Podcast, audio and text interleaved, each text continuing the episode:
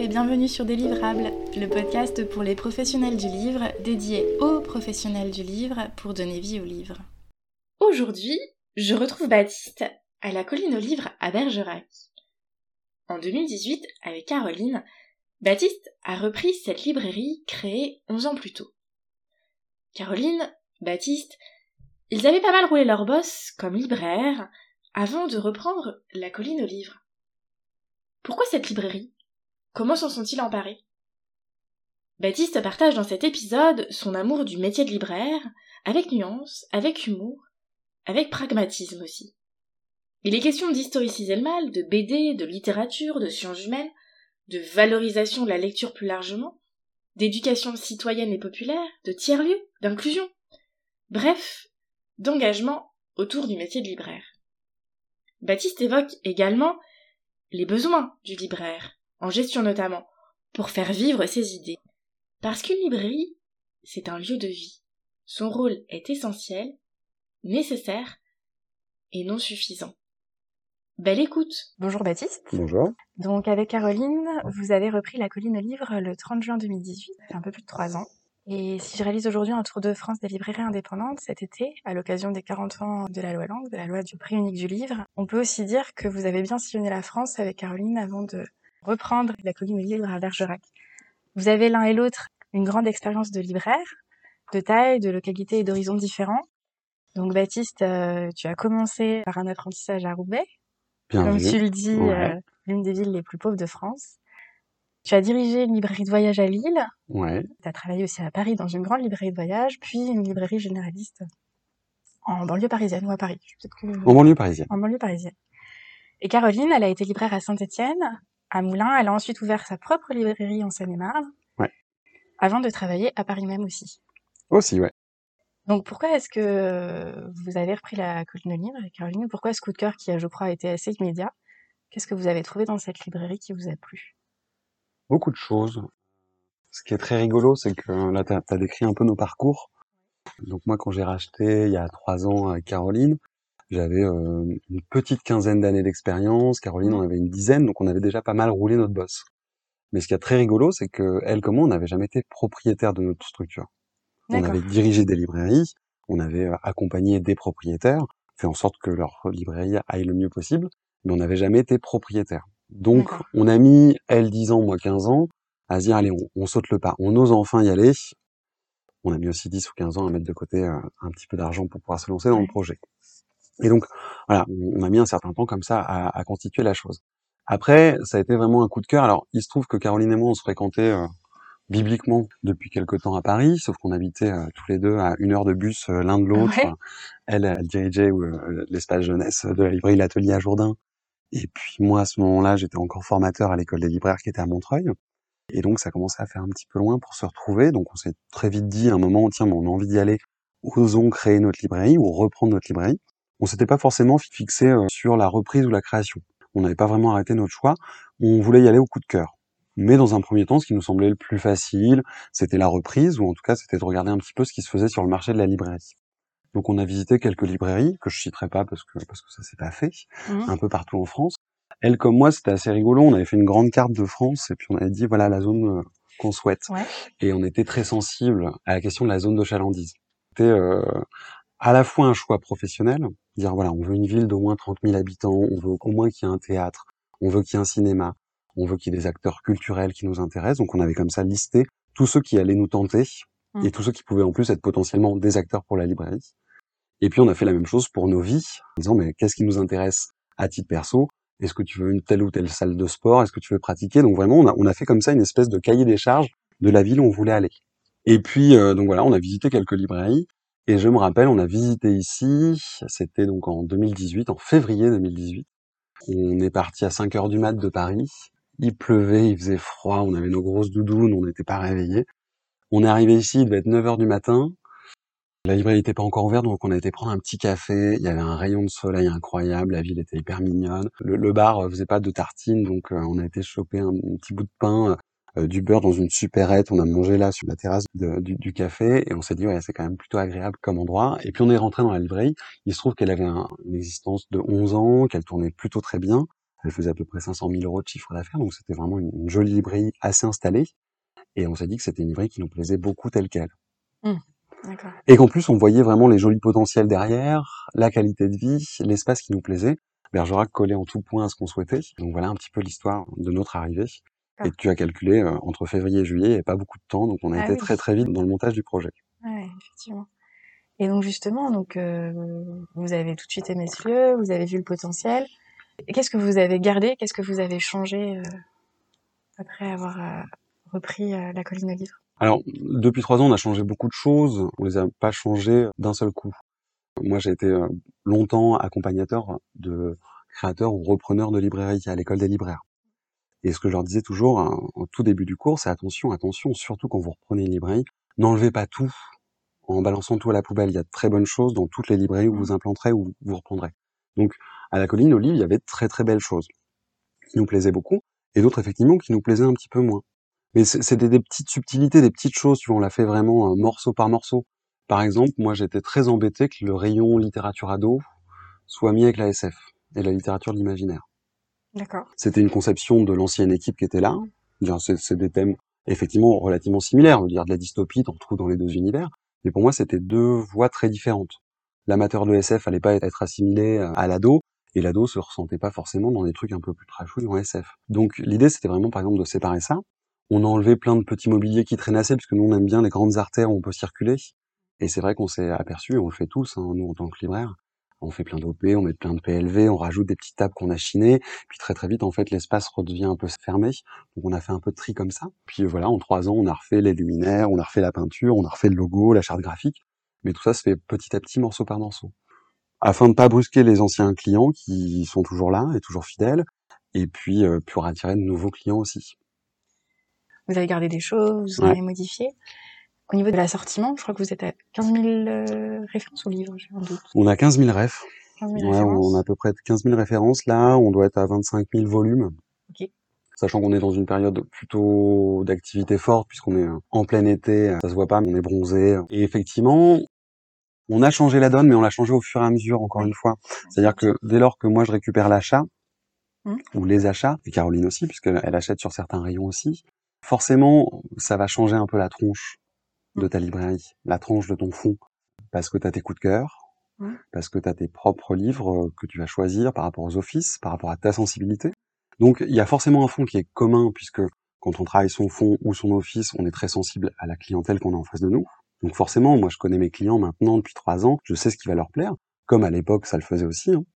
Et puis, il y a ma petite touche à moi supplémentaire. Donc comme ça, il y a eu une espèce de changement, effectivement, mais léger, encore une fois, doux, qui s'est fait avec l'achat, qui se fait aussi avec le réassort, tout simplement. À partir du 1er juillet, donc nous, on avait un stock à peu près constitué au moment où on a acheté. Bah, il y a un moment où tu dis, ah, celui-là, j'ai envie d'avoir à nouveau, ce livre-là.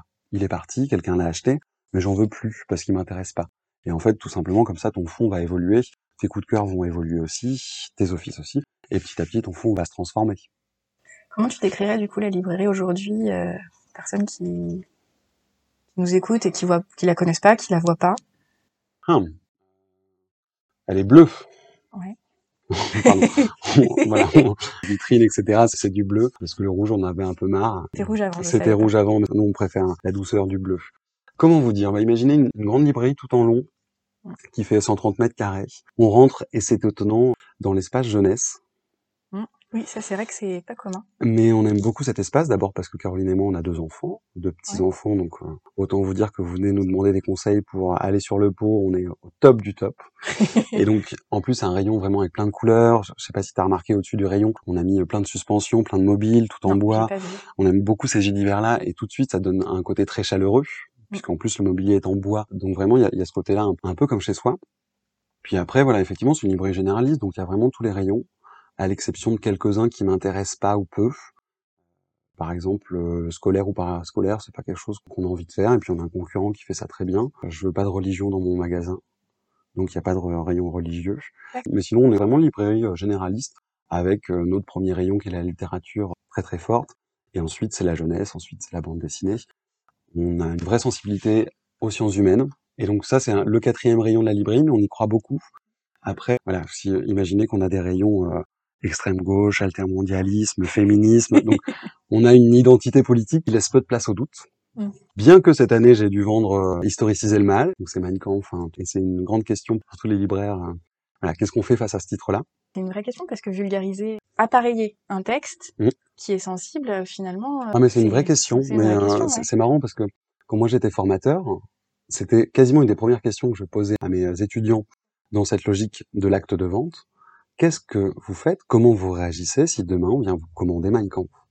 À l'époque, il était encore édité, alors sans pas la, la critique, c'était pas le même tarif. Qu'est-ce que vous faites?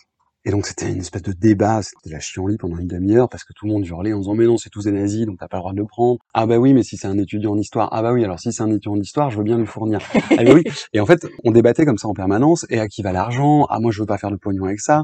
C'était un vrai débat extrêmement intéressant. Et donc là, on a eu tous à se le poser, ce débat-là. C'est qu'est-ce que je fais? Et on a pris les arguments qu'on prenait. En l'occurrence, moi, j'ai décidé de l'avoir tout simplement parce que 100 euros, sous cellophane, avec appareil critique. J'ai choisi les clients que je voulais bien servir. En plus, on avait un, tirage limité, donc en tout cas, il avait très vite été en rupture. Donc moi, je trouve que c'est un vrai débat intéressant pour le libraire. Mais donc voilà, directement dans mon magasin, tu ne trouveras pas forcément euh, du Zemmour, tu ne trouveras pas forcément euh, quelques auteurs qui sont d'anciens généraux et qui racontent leur vie avec des titres comme Servir, Attaquer ou que sais-je encore. Ça, c'est pas mon fond, c'est pas mon identité. Maintenant, je le fournis évidemment à la commande sans aucun problème. De toute façon, j'ai pas le droit euh, de faire autrement. voilà, on est plutôt une librairie de gauche, euh, altermondialiste, avec beaucoup d'écologie, des choses comme ça.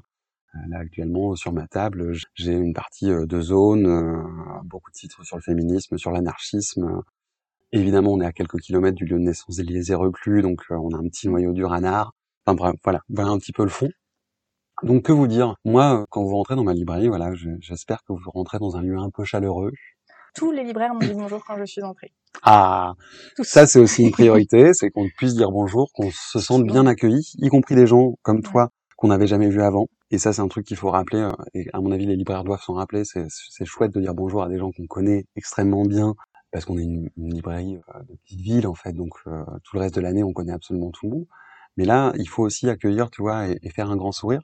Moi, c'est ce que je dis souvent à mes libraires, et je dis beaucoup ça aussi à, d'autres libraires, hein, c'est que quand tu rentres dans ma librairie, tu rentres chez moi. Enfin, ma, ma gamine a fait ses premiers pas dans la librairie. Donc, à partir du moment où je pars sur le principe que la librairie c'est chez moi, d'ailleurs chez nous avec Caroline et même chez nous avec tout l'ensemble de la librairie, ben, quand tu fais l'effort de rentrer chez moi ou quand tu rentres chez moi, c'est naturel que je te dise bonjour. Mmh Donc voilà un petit peu, j'espère que j'ai assez décrit euh, la librairie. Ouais, il y a un petit élément supplémentaire, c'est qu'on a quand même sept grandes vitrines, qu'on adore en faire, des vitrines. Donc on, on, essaie vraiment de chaque fois de travailler un petit peu les thématiques, les ambiances, qu'il y en ait pour tous les goûts aussi. C'est-à-dire que là, euh, la grande vitrine, c'est un petit éditeur qu'on a envie de soutenir. À côté, tu as une vitrine euh, sur les fleurs parce qu'il y a un concours de vitrines sur les fleurs euh, dans Bergerac. À côté, tu as un petit livre justement euh, sur Bergerac. À côté, tu as les grandes affiches d'un street arter. Un autre là sur le grand sourire qu'on voit plus avec que des images de sourire. Donc voilà, on, s'amuse comme ça sur ces univers-là et c'est quelque chose qu'on aime beaucoup faire. Et je crois aussi que vous avez, alors j'ai pas vu les librairies à l'époque, mais vous avez développé le rayon jeunesse et la BD qui était moins présente, ou ça je dis des bêtises? Elle était présente, mais encore une fois avec des sensibilités un peu différentes. Le rayon jeunesse était plus classique, dirons-nous. Alors que Caroline, qui s'occupe vraiment du rayon jeunesse, est plus sensible aussi à la petite création, à la, plus petite création. Enfin, voilà, t'es pas obligé d'avoir que de l'école des loisirs dans ton rayon, tu peux aussi avoir des fourmis rouges, mémo, des petites choses comme ça, un petit peu différentes. La maison en carton, enfin bref, il y a vraiment des très jolies choses qui sont en jeunesse aujourd'hui. Et bande dessinée, pas forcément, non, il y avait déjà un joli fond. Après voilà, on a changé un petit peu les tables, on, on l'a joué un petit peu plus coup de cœur. Mmh en fait, on a quelque part un petit peu réduit le nombre de références. On a un peu réduit la voilure, c'est-à-dire que on a moins tout par un. On a décidé de s'orienter plus vers des vrais coups de cœur qu'on va soutenir. Donc on a trois fois plus de tables, par exemple, et vraiment des jolies piles assez hautes en disant nous ce livre-là on l'aime, on le soutient. Et donc on va en mettre 10 exemplaires parce qu'on sait qu'aujourd'hui on va en vendre trois d'un coup. D'accord on fera l'essai tout à l'heure. Je te conseillerai un bouquin et tu vas voir qu'en fait derrière il y a euh, toutes les oreilles des autres clients qui traînent et on va voir combien passe à la caisse. Et en fait nous on adore ça comme ça, avoir des vraies piles à soutenir. Et moins d'unitaires cachés en rayon quelque part, moins de place pour les étagères. Trop de place pour les tables. Et euh, j'associe spontanément fait que j'ai tort table nouveauté. Je pense que vous venez aussi du fond. J'ai vu des titres euh, de 2018, ouais, pas que, ouais, pas que, ouais.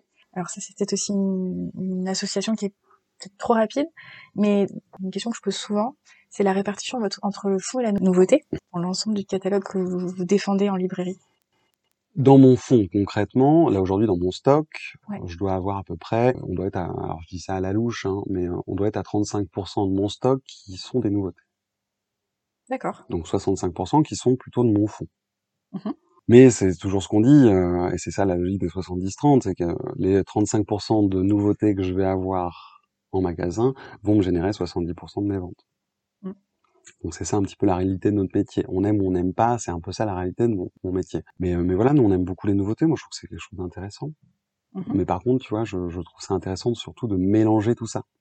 J'aime beaucoup là actuellement mes libraires quand ils font leur table, le mot d'ordre que je peux leur donner, c'est gérer. Je voudrais que dans la table, il n'y ait pas que des nouveautés et qu'il y ait effectivement des choses, des ouvrages un petit peu plus anciens, qui est à peu près un tiers de la table qui soit identifié avec des coups de cœur et même des vieux coups de cœur.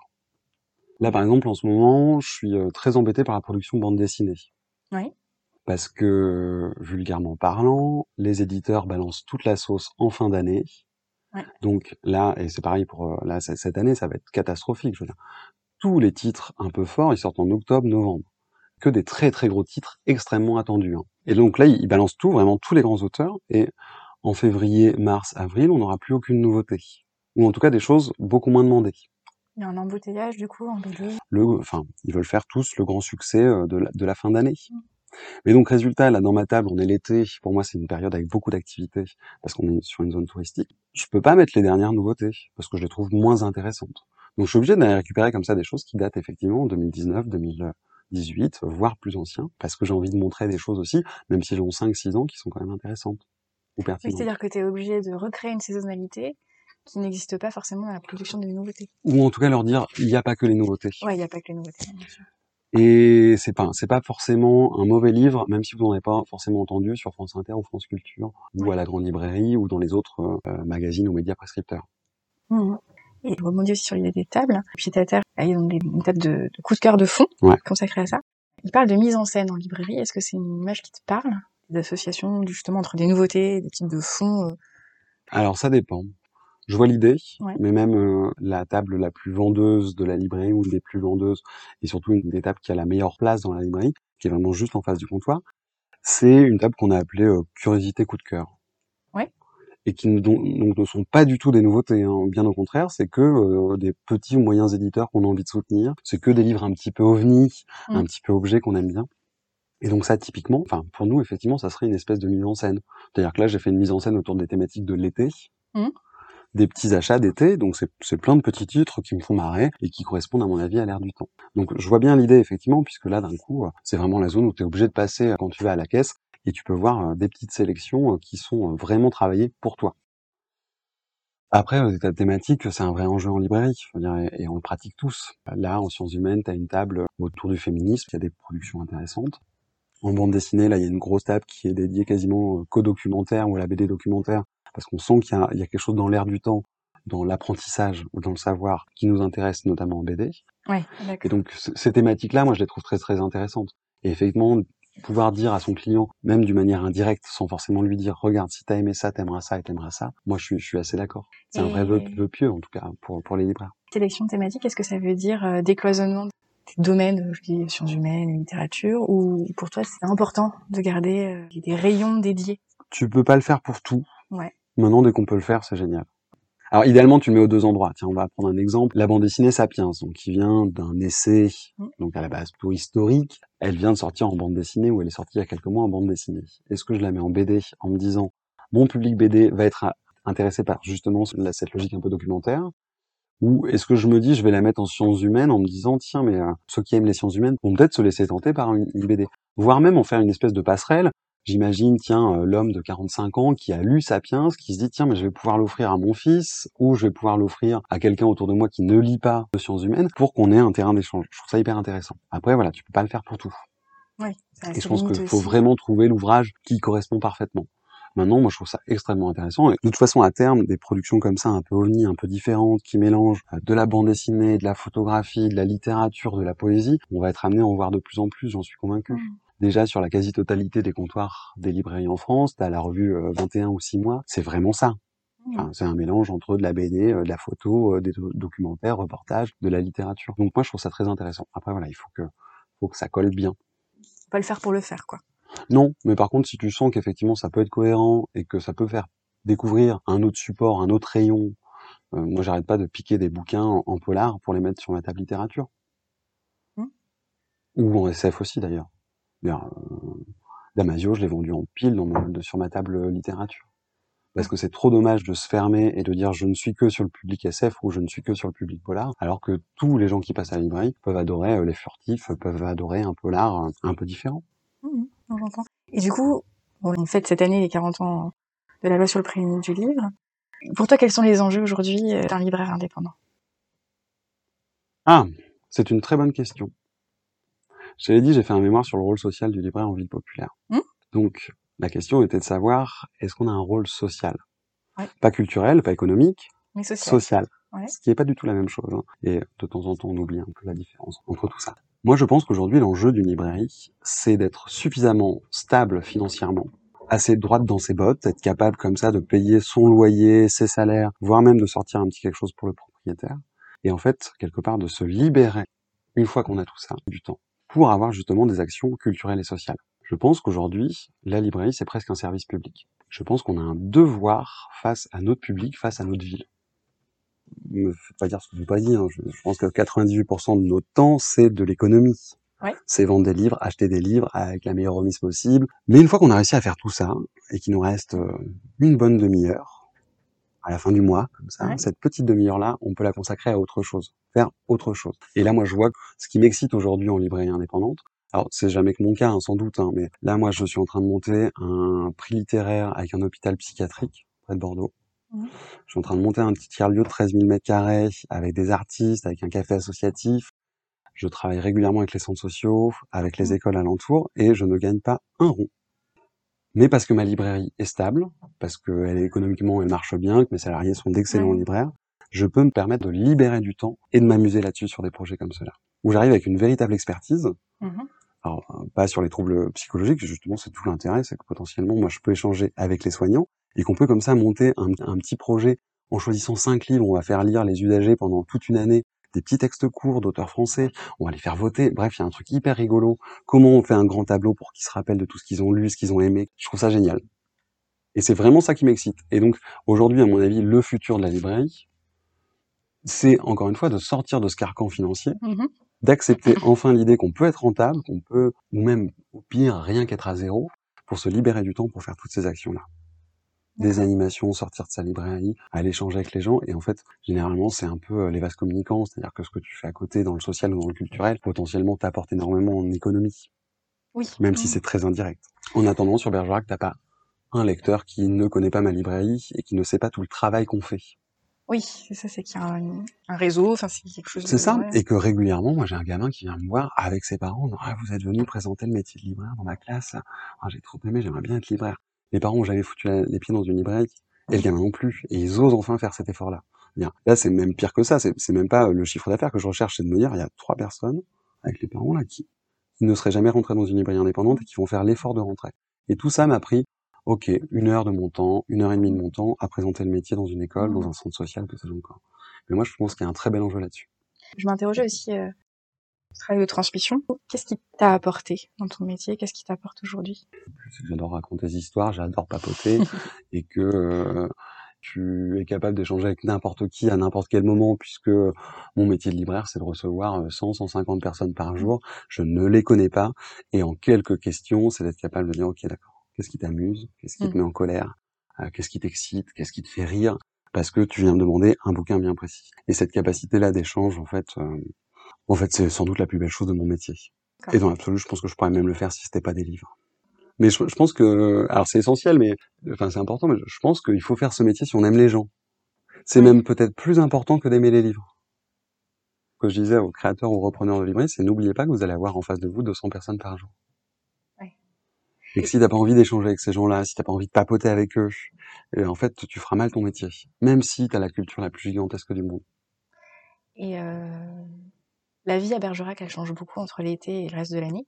Ouais.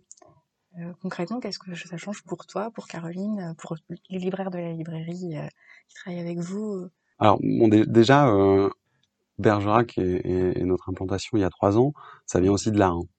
C'est-à-dire Mmh. que nous, on avait envie et besoin avec Caroline qu'il y ait au moins deux temps très forts dans la librairie. Ouais. Juste décembre nous suffisait pas. Tu vois, ces librairies qui font euh, 50% de leur chiffre d'affaires en décembre, nous, on n'avait pas envie de ça. Donc, effectivement, enfin, dans cette logique-là, nous, d'avoir deux temps très forts, ça nous permettait tous les six mois d'avoir une grosse période d'activité. Mhm. Et encore une fois, comme on aime courir dans tous les sens et qu'on aime faire un million de trucs et dire à nos clients, attendez, j'arrive tout de suite, je termine le papier cadeau, ah, alors ça vous fera 2,50€, bien sûr. Comme on adore ce rythme-là, avoir deux temps forts comme cela, ça nous plaisait beaucoup. Après, on, on construit justement cet temps fort-là. Ouais. C'est-à-dire que là, moi, je sais que le mois de novembre est un mois plutôt calme en termes de chiffre d'affaires, sauf vers la fin novembre Ouais. où ça commence à monter un petit peu. Donc, je sais que j'ai un mois réellement pour euh, mettre mon armure et me préparer au combat que sera décembre. Le mois de mai-juin est aussi, tu vois, un mois où je me prépare pour du juillet-août. Enfin, mon stock, il double au passage quand même. Mmh. Et si je veux être un bon libraire, bah, faut que j'appelle les éditeurs, les fournisseurs, en disant coucou, alors je vais t'en prendre 150 exemplaires de celui-là, mais tu me fais quoi comme condition? Mm. Je vais te faire une vitrine de feu de Dieu, t'inquiète, je t'en vends 200, mais on fait quoi? Et donc comme ça, moi, ça me permet vraiment d'anticiper ces temps très très forts. Après, encore une fois, c'est de la gestion. Je veux dire, euh, fin mars, on fait notre inventaire. De toute façon, si tu veux, des temps, on en trouve toujours, et on Ouais. trouve toujours des choses à faire. Et puis, moi, je vois 50 représentants par mois, donc de toute façon, tout ça, on le travaille, c'est au moins deux rendez-vous par jour. Euh, Mes journées sont quand même bien bien remplies.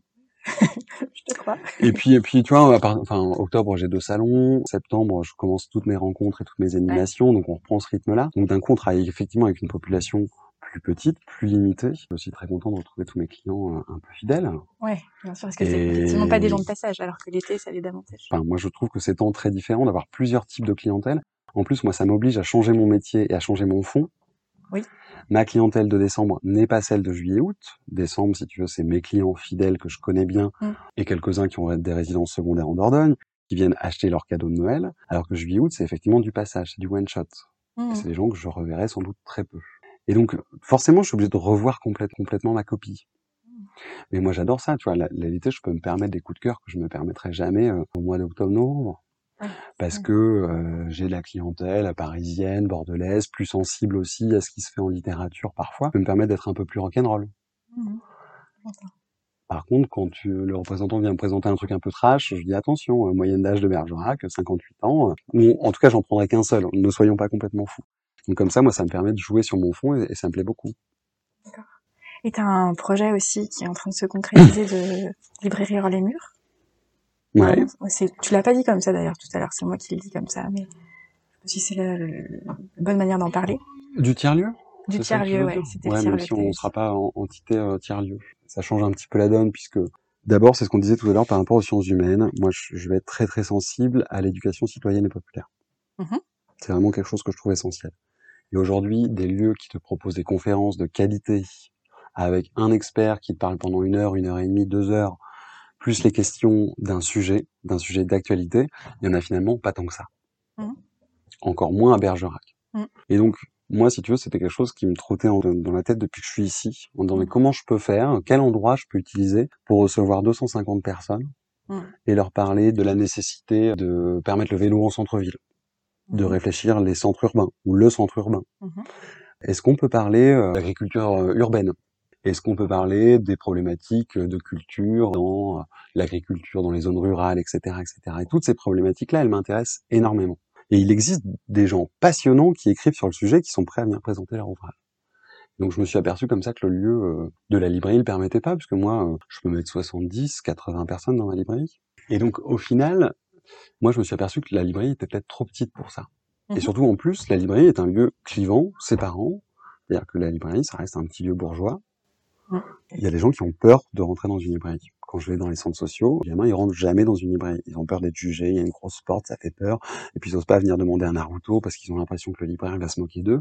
Enfin, tu vois, c'est difficile de rentrer dans un truc. Donc, faire de l'éducation citoyenne et populaire dans un lieu comme une librairie, c'est déjà se fermer un petit peu la porte. Et il se trouve qu'effectivement, il y a un très beau lieu qui se libère sous peu à Bergerac, une ancienne manufacture de tabac.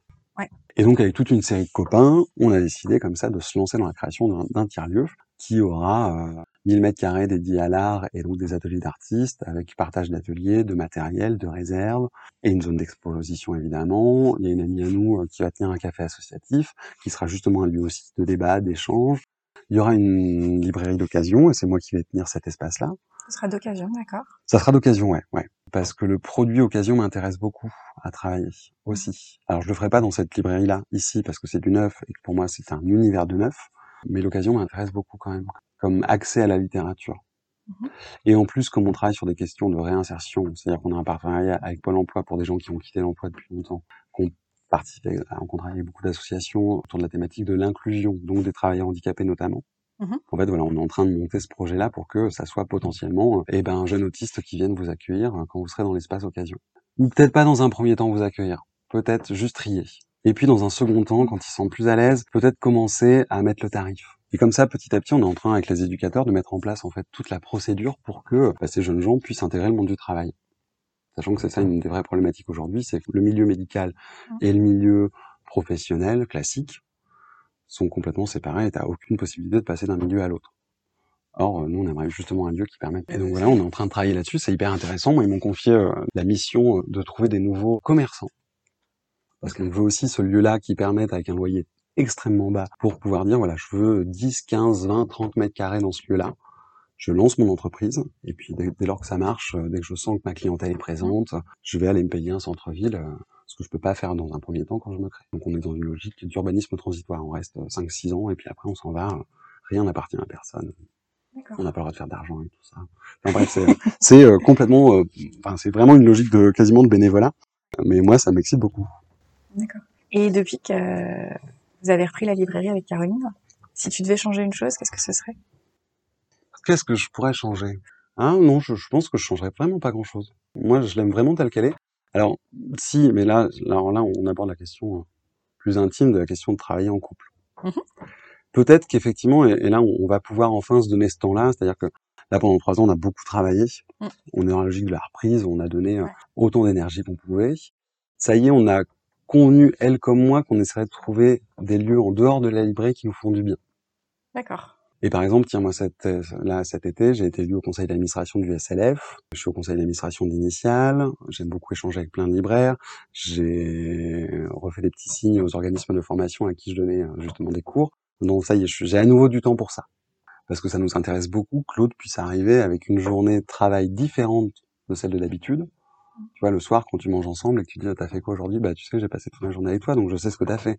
Là, d'un coup, pouvoir apporter autre chose, une autre expérience, un autre temps, ça nous intéresse beaucoup. Et, et, et peut-être que ça apportera un petit peu d'équilibre aussi là-dessus, euh, plutôt que, voilà, d'être vraiment la tête dans le guidon et, et le soir, quand tu manges, bah, tu raconter ta journée, mais encore une fois, tu as eu la même et surtout, euh, tu ne sors jamais du travail réellement. Mais, euh, mais non, sinon là, nous, on est hyper contents hein, de, de, comment ça se passe. Et à l'envers, ta plus grande fierté depuis euh, juin 2018 Alors, professionnelle, hein, fierté. Ou sinon, je te dirais que mes enfants sont les plus beaux du monde, mais euh, parce qu'effectivement, ils étaient pas là avant 2018, donc en plus deux fronts avec la reprise de la librairie et tout ça, on a fait deux enfants en trois ans, donc on, voilà, on est un peu fatigué. Mais sinon, je pense que la plus grande fierté, bah, c'est un peu voir ce qu'on a fait là en trois ans. C'est-à-dire que en 2019, on est bourse Lagardère. Mmh donc meilleur libraire de moins de 35 ans avec un joli projet. 2020, on a le Grand Prix Livre Hebdo des librairies, donc c'est plutôt flatteur et c'est plutôt euh, le métier qui reconnaît aussi euh, nos compétences en termes de libraire. C'est les conseils d'administration que j'ai pu évoquer, où d'un coup on peut réfléchir le métier avec des belles instances qui me plaisent beaucoup. Le réseau initial que je trouve vraiment d'une belle qualité, avec des recherches littéraires assez pointues, 50 libraires triés sur le volet, je trouve ça vraiment euh, très qualitatif. Le SLF, où, je me dis, tiens, il y a un vrai enjeu étatique un peu plus gros, de dire voilà, quels sont les, les besoins de la librairie aujourd'hui, et on va aller militer dans ce sens-là, et on va travailler dans ce sens-là. Ça, moi, c'est des choses dont je suis assez fier. Après, je suis beaucoup plus fier quand, euh, tiens, tout à l'heure, il y a un restaurateur de, de Bergerac qui passe avec son petit scooter, je suis en train de fumer ma cigarette devant la librairie, et qui me dit avec un grand sourire, putain, tous mes clients, ils sont hyper fiers quand ils viennent, de, ils reviennent de la librairie, ils sont tout contents, ils ont des grands sourires. En fait, ça, ça c'est hyper flatteur. Ça veut dire que vraiment, là, il voit passer 50, 100, 120 personnes sur sa terrasse, et le besoin de s'arrêter comme ça et de me dire, mais tous les clients qui reviennent avec un petit sachet de la colline au livre, ils sont hyper contents. Ben moi, j'ai un peu gagné euh, Paris. Mais encore une fois, notre métier de libraire indépendant, c'est aussi euh, de valoriser la littérature et la lecture. Et en fait, à, notre petite échelle, on peut faire un super travail un petit jeune ado là qui rentre dans la librairie mmh. tout penaud en regardant ses pompes et qui va repartir avec deux livres parce que mamie elle veut bien lui offrir et qui va ce soir pas dormir de la nuit parce qu'il voudra avancer dans le livre, qui pour la première fois de sa vie va découvrir cette espèce d'excitation de vouloir aller, d'avancer de plus en plus. Ah non, je peux pas m'arrêter au chapitre 3. Hop, qui va prendre sa lampe torche et qui va comme ça avancer dans la lecture et qui demain devient un passionné de la littérature. Mais on a gagné. On a gagné. Mmh. En plus, c'est hyper intéressant dans 15 ans quand il, lui, il aura les moyens d'acheter aussi ses bouquins. Mais euh, je pense que c'est ça aussi notre victoire. Et puis, bah, je peux pas terminer l'épisode sans te demander euh, de nous partager un livre qui t'a particulièrement marqué. C'est une question que je pose à chaque fois. Alors, ça peut être très ancien, très récent. Ça, c'est ta carte blanche. Je suis très embêté. D'habitude, c'est moi qui pose cette question. Madame, quel est le dernier livre que vous avez aimé? Euh, Attendez, on va vous trouver quelque chose de similaire ou très différent. Écoute, en ce moment, j'en suis à une relecture d'un grand classique de la littérature japonaise, mais j'en parle souvent, mais parce que j'aime beaucoup ce livre. J'ai lu sept ou huit fois maintenant. C'est La pierre et le sabre d'Aiji Yoshikawa. D'accord. Qui est l'histoire de Miyamoto Musashi, le plus grand samouraï de tous les temps. Mhm. Et chaque fois que je le relis, et donc j'ai commencé à le lire, je devais avoir une quinzaine d'années peut-être, mon papa me l'a mis dans les mains en disant très très grand livre, lis-le. Et en fait, tu suis voilà le, périple euh, d'un jeune japonais de 17 ans qui va devenir le plus grand samouraï. Et je l'ai lu, et me dit putain c'est génial, il y a plein de bagarres, il y a du sabre, du sang. Euh. et je l'ai lu vraiment comme un récit euh, de bataille, de guerre.